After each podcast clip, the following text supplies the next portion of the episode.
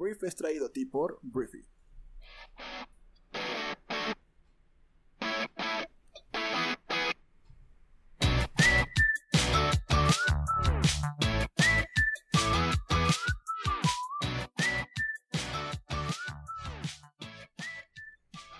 Muy buenos días, Briefers. Bienvenidos a esto que es el brief para este lunes. Lunes 9 de eh, marzo. Qué día tan importante. Qué día, pues tan relevante para el país, para el mundo. Lo que sucedió este fin de semana fue algo que vale la pena eh, platicar. Se me olvidó presentarme. Yo soy Arturo, uno de los fundadores de Briefy y pues tu anfitrión para este programa que es el Brief. Es un programa en el cual te platicamos la conversación del mundo que pues, son las noticias más importantes que debes de conocer para ser una persona actualizada para ser una persona que está al tanto dentro de este mar de información de lo que debe de saber, ¿no? Entonces, bueno, vamos a empezar hablando primero de este 8 de marzo. Este domingo 8 de marzo se conmemoró, no se festejó, se conmemoró el Día Internacional de la Mujer y en México y en Latinoamérica este día tuvo una pues un significado muy importante, sobre todo hablando de México, que es mi país en el sentido de que 10 mujeres mueren todos los días. Y pues miles de mujeres eh, estuvieron marchando por todo el país en contra de los feminicidios en México. El fin de semana, diferentes, por ejemplo, monumentos, hablando de la Diana en la Ciudad de México y la Minerva en Guadalajara, que son icónicos, ambos en avenidas importantes, eh, el agua de estas fuentes fue teñida de rojo y fue, pues le pusieron consignas de México feminicida. Entonces, em, fue histórico, fue un día histórico, a mi parecer, el día de ayer. Hay una violencia de género y una impunidad brutal en México y pues más allá del aumento abrumador de los feminicidios. Entonces, em, el año pasado casi mil mujeres fueron asesinadas en el país por razones de género. Un 137% más respecto al año 2015, cuando se comenzaron a llevar registros oficiales, lo que ha desatado pues la indignación de la sociedad y presiones para que las autoridades tomen cartas en el asunto. Entonces, em, las manifestaciones en México se unieron a otras alrededor del mundo por la conmemoración, como ya lo dije, del Día Internacional de la Mujer, y es la antesala de lo que sucede hoy, el paro de mujeres el día de hoy, lunes 9 de marzo, que se les convocó a no realizar actividades cotidianas, económicas ni sociales, porque lo que hoy va a pasar, por si no estás completamente consciente de qué va a pasar hoy, es que las mujeres van a simular que desaparecieron, así como las 10 mujeres que mueren todos los días a causa de los feminicidios, el día de hoy se trata de simular que no hay mujeres, que ninguna está.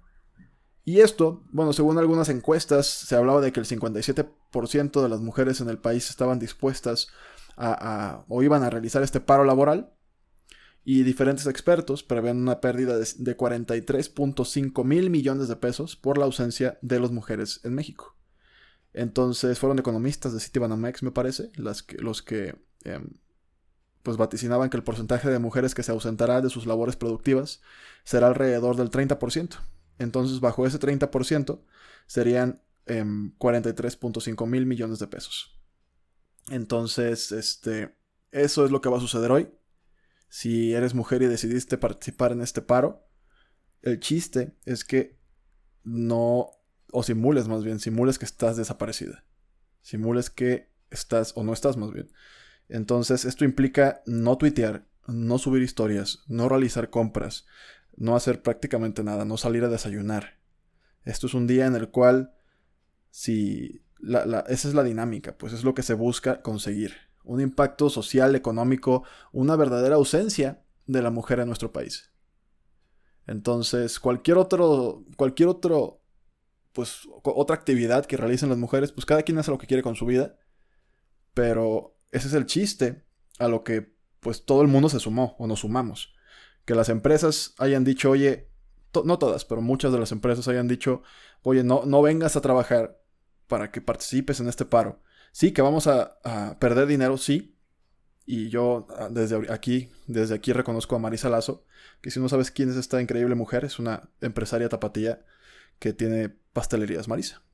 Y bueno, a pesar de, contar con más de 90 sucursales, me parece, ella decidió cerrar todas sus sucursales y sus plantas. Obviamente, esto va a provocar una pérdida económica, pero necesitamos más empresarias y empresarios que piensen de esta manera, que sean coherentes con lo que dicen ser, personas que están a favor de la equidad, de género, la equidad de talento, que están a favor de que pues, las mujeres dejen de ser reprimidas, dejen de ser asesinadas por el simple hecho de ser mujeres. Entonces, en total coherencia con esto que muchas personas dicen ser, deberían acatar pues este tipo de actividades. Esto tristemente se ha estado mezclando con otras muchas cuestiones. ¿Y por qué estoy dedicándole tanto tiempo a esto? Porque creo que el 9 de marzo debería hablarse del problema, debería hablarse de lo que está sucediendo, debería hablarse de lo que eh, pasa todos los días en nuestra sociedad y pues muchas veces nadie dice nada. Se tiene que hablar hoy de que hay un problema de inequidad brutal, se tiene que hablar hoy de que las mujeres están siendo asesinadas por el simple hecho de ser mujeres. Entonces, eso es lo que está pasando. El día de ayer, te digo, para mí fue un día muy importante. Fue un día en el que me dio mucho gusto ver que muchas instituciones este, educativas, empresas, em, se sumaron a esto. Tristemente muchas otras quisieron desviar la atención para fines políticos o desviar la atención a que ayer era un tema pro o antiaborto o desviar la atención hacia otras cosas. No, no se trata de eso, señoras y señores. Ya lo dije el viernes, creo. El día de ayer y antier no se trató exclusivo, o sea, se trató de que las mujeres desaparecen y mueren. De eso se trató. Porque luego salieron grupos religiosos que hablaban de que no, es que no vayas a la marcha, porque esos del pañuelo verde están a favor del aborto. Y es como, güey, no tiene nada que ver el día de ayer y el día de hoy el tema del aborto. Esa es otra discusión que también involucra, obviamente, mucho debate, mucha polémica, y, hay marchas a favor y en contra. Ahí está otra discusión. El día de ayer y el día de hoy se trata de que las mujeres mueren. 10 mujeres al día. 10 mujeres al día no van a volver a sus casas. El día de hoy no van a volver 10 mujeres a sus casas. Y a mí me cuesta mucho entender cómo hay tantas personas que simplemente no lo sienten, pues. O sea, es increíble, o sea, como si no fueran hijos de una madre o sea, como si no fueran sobrinos de una tía, o como si no tuvieran amigas que quieren, o esposas que aman, o hijas que aman, o, o sea, las mujeres están a todo nuestro alrededor y sin ellas no somos, no estamos, y no seremos tampoco nada más.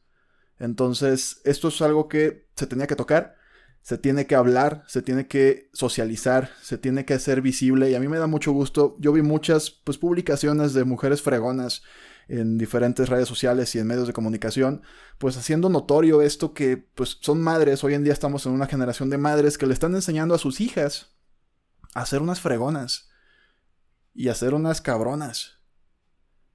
Y que no haya un tema de un techo de cristal que detenga carreras por cualquier tipo de circunstancia, sobre todo por ser mujer. Por el simple hecho de ser mujer me da mucho gusto ver personas como Sofía Niño de Rivera, que te platica su experiencia y te dice cómo ella ahora es madre y tiene una hija y pues cómo está educándola para ser una mujer fuerte, para ser una mujer independiente. Así como ella, muchas otras historias. Y esto es algo que pues nos llena de esperanza. Nos llena de esperanza poder imaginar en el ideal que tal vez en algunas generaciones podamos tener mujeres que tal vez sigan, obviamente tal vez sigan eh, enfrentando resistencia, pero que tengan todas las capacidades y toda la mentalidad y toda la determinación para devolver este piso a, que sea parejo, a que todo el mundo tenga las mismas oportunidades, las mismas obligaciones y pues que todo el mundo pueda estar en igualdad de circunstancias. Entonces, pues vamos al tema que sigue. Vamos a hablar del famoso coronavirus que ya te enseñé la cumbia el viernes del coronavirus, que ya está. El otro día vi que la estaban usando ya en un, festival infantil, en un colegio. Qué, qué maravilla. y no cabe duda que los mexicanos nos reímos pues, de cualquier cosa, ¿no? Dicen que, ¿cómo es? La tragedia más tiempo es igual a comedia. Pero en México el tiempo, neta, pues no, no se ha acabado la crisis y ya nos estamos riendo de este tema, ¿no? Pero bueno, este, hablando de em, el coronavirus en México, se confirmó un séptimo contagiado de coronavirus este fin de semana. Em, eso fue lo que se dijo por parte del subsecretario de Salud Hugo López Gatel. Y hay 30 sospechosos en todo el país. Se trata de 5 hombres y 2 mujeres los que están infectados con el virus. Y el único que presenta un cuadro grave es un adulto mayor de 71 años de edad. Entonces, este, el séptimo contagiado, el más nuevo en haber sido descubierto, vive en la Ciudad de México y se, se infectó por tener contacto con una persona de Estados Unidos. Y bueno, el coronavirus a nivel global está causando como las broncas que ya hemos hablado, pues en Italia se decretó el aislamiento de 16 millones de personas en el norte del país por el coronavirus, se prohibió las entradas y salidas en Lombardía y otras 14 provincias, entre ellas Venecia, y planea contrataciones masivas de personal sanitario por allá. Estados Unidos también tiene una bronca importante, este, se han, ya, ya murieron 19 personas por esta enfermedad. Eh, el virus más bien ya está en 30 estados, con casos en 30 estados. Em, y bueno, te digo, hay muchas historias alrededor del coronavirus. En China tristemente se cayó un edificio en donde estaban pues confinados diferentes personas enfermas de estos. Ya China confirmó 10 personas fallecidas en el derrumbe de un hotel. Albergaba 71 personas y bueno, se cayó literalmente y pues fallecieron 10 de los 71 enfermos que estaban por ahí. Y te digo, el coronavirus simplemente está. Es el tema del momento. Ha sido muy cuestionado la gravedad real o no tan real de este virus. Al entender que no es un virus que te asesine de inmediato, pues hay mucha gente que cuestiona. Yo mismo me cuestiono y a veces sí y a veces no. Digo, bueno, entiendo que no es un virus que te mata, pero también entiendo que hay países que no tienen la infraestructura o personas que no tienen la economía para irse a tratar en un, hospital privado. Y ese, pues sí, es un, pues un problema que genera una emergencia sanitaria ¿no? en un país. Entonces, por lo menos en México, eh, la situación parece relativamente bajo control. Eso es lo que parece. Pero pues tendremos que esperar. Hay mucha gente que está criticando al gobierno de Estados Unidos porque ya al parecer se le salió de control la cosa por allá. Porque Donald Trump estuvo muy tranquilo diciendo que estaba completamente bien con todo el tema del coronavirus y de repente ya está en 30 estados.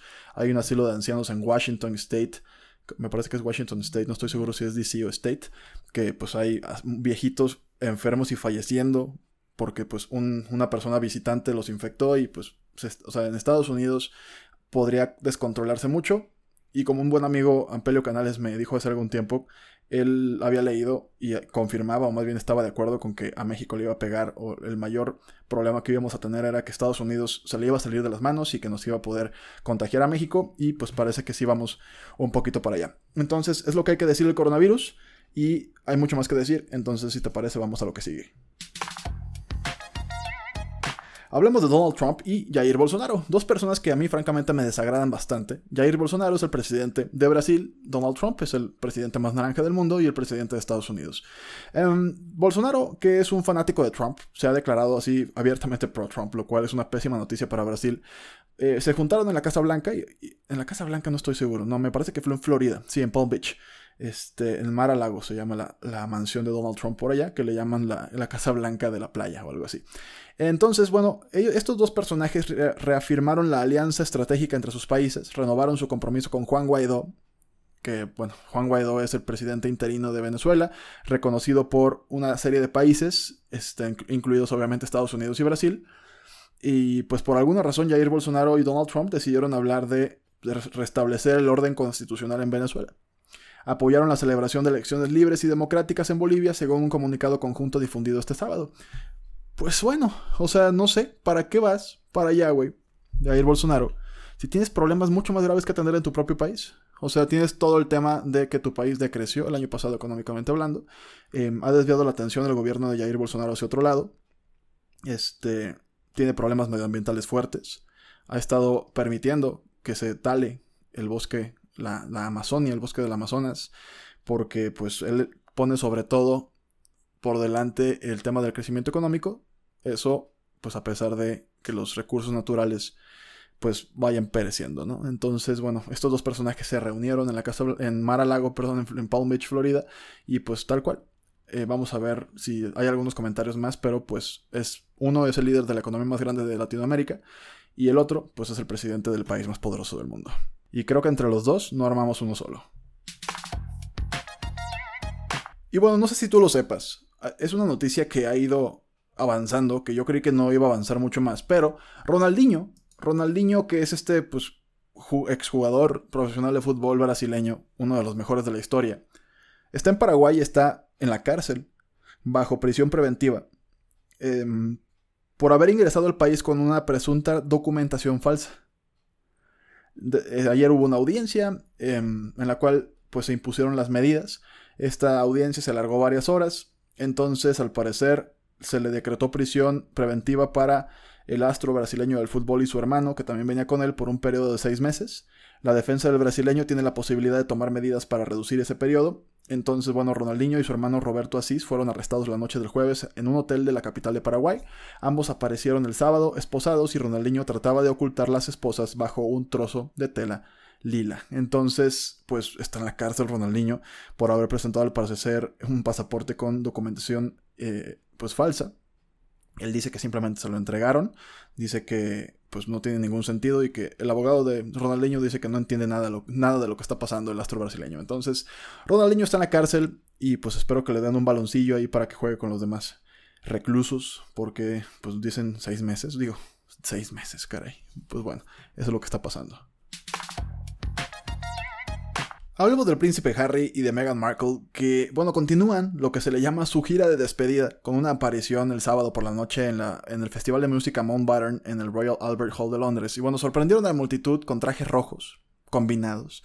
Harry con una chaqueta de oficial de los Royal Marines y Meghan con un vestido rojo hasta el suelo eh, de la casa de moda británica Safiya.